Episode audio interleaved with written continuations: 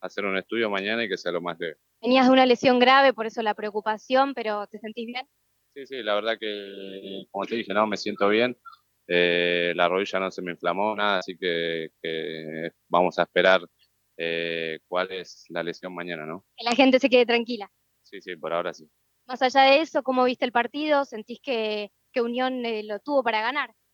Sí, sí, tal cual como decís, lo tuvo para ganar y, y bueno, eh, después por momento del partido. Ay, se le cortó. Se le- me parece que se quedó sin, sin señal. Volví a llamarla, estaba hablando Cañete, tranquilidad. ¿eh? Sí, sí, sí. Notable la, la nota, el registro periodístico. Merecíamos el triunfo, pero el partido fue, fue muy parejo. pasó, Ezequiel? Porque la gente de Unión por ahí estaba preocupada, saliste con, con muecas de dolor, ¿qué fue lo que te pasó? No, eh, Olivera dio el, dio el pase y siguió con el envión y se me cayó encima. Eh, sentí que se me fue un poquito la rodilla para adentro. Derecha, sí. eh, no la que tenía lesionada, que era la izquierda.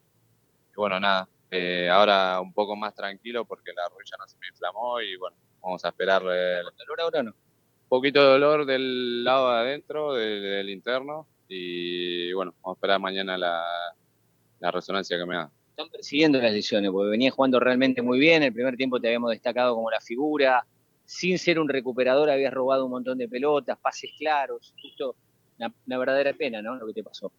Sí, la verdad que sí, me venía sintiendo muy bien, así que, que bueno, son cosas que pasan.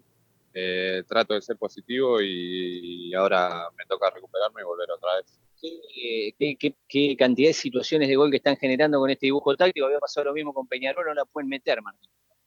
Sí, tal cual como decís, eh, creo que generamos mucho eh, y bueno, nos está faltando otra vez el último toque, pero bueno, ya se va a dar y, y el arco se va a abrir. Muchas gracias. Hasta ahí la palabra de Ezequiel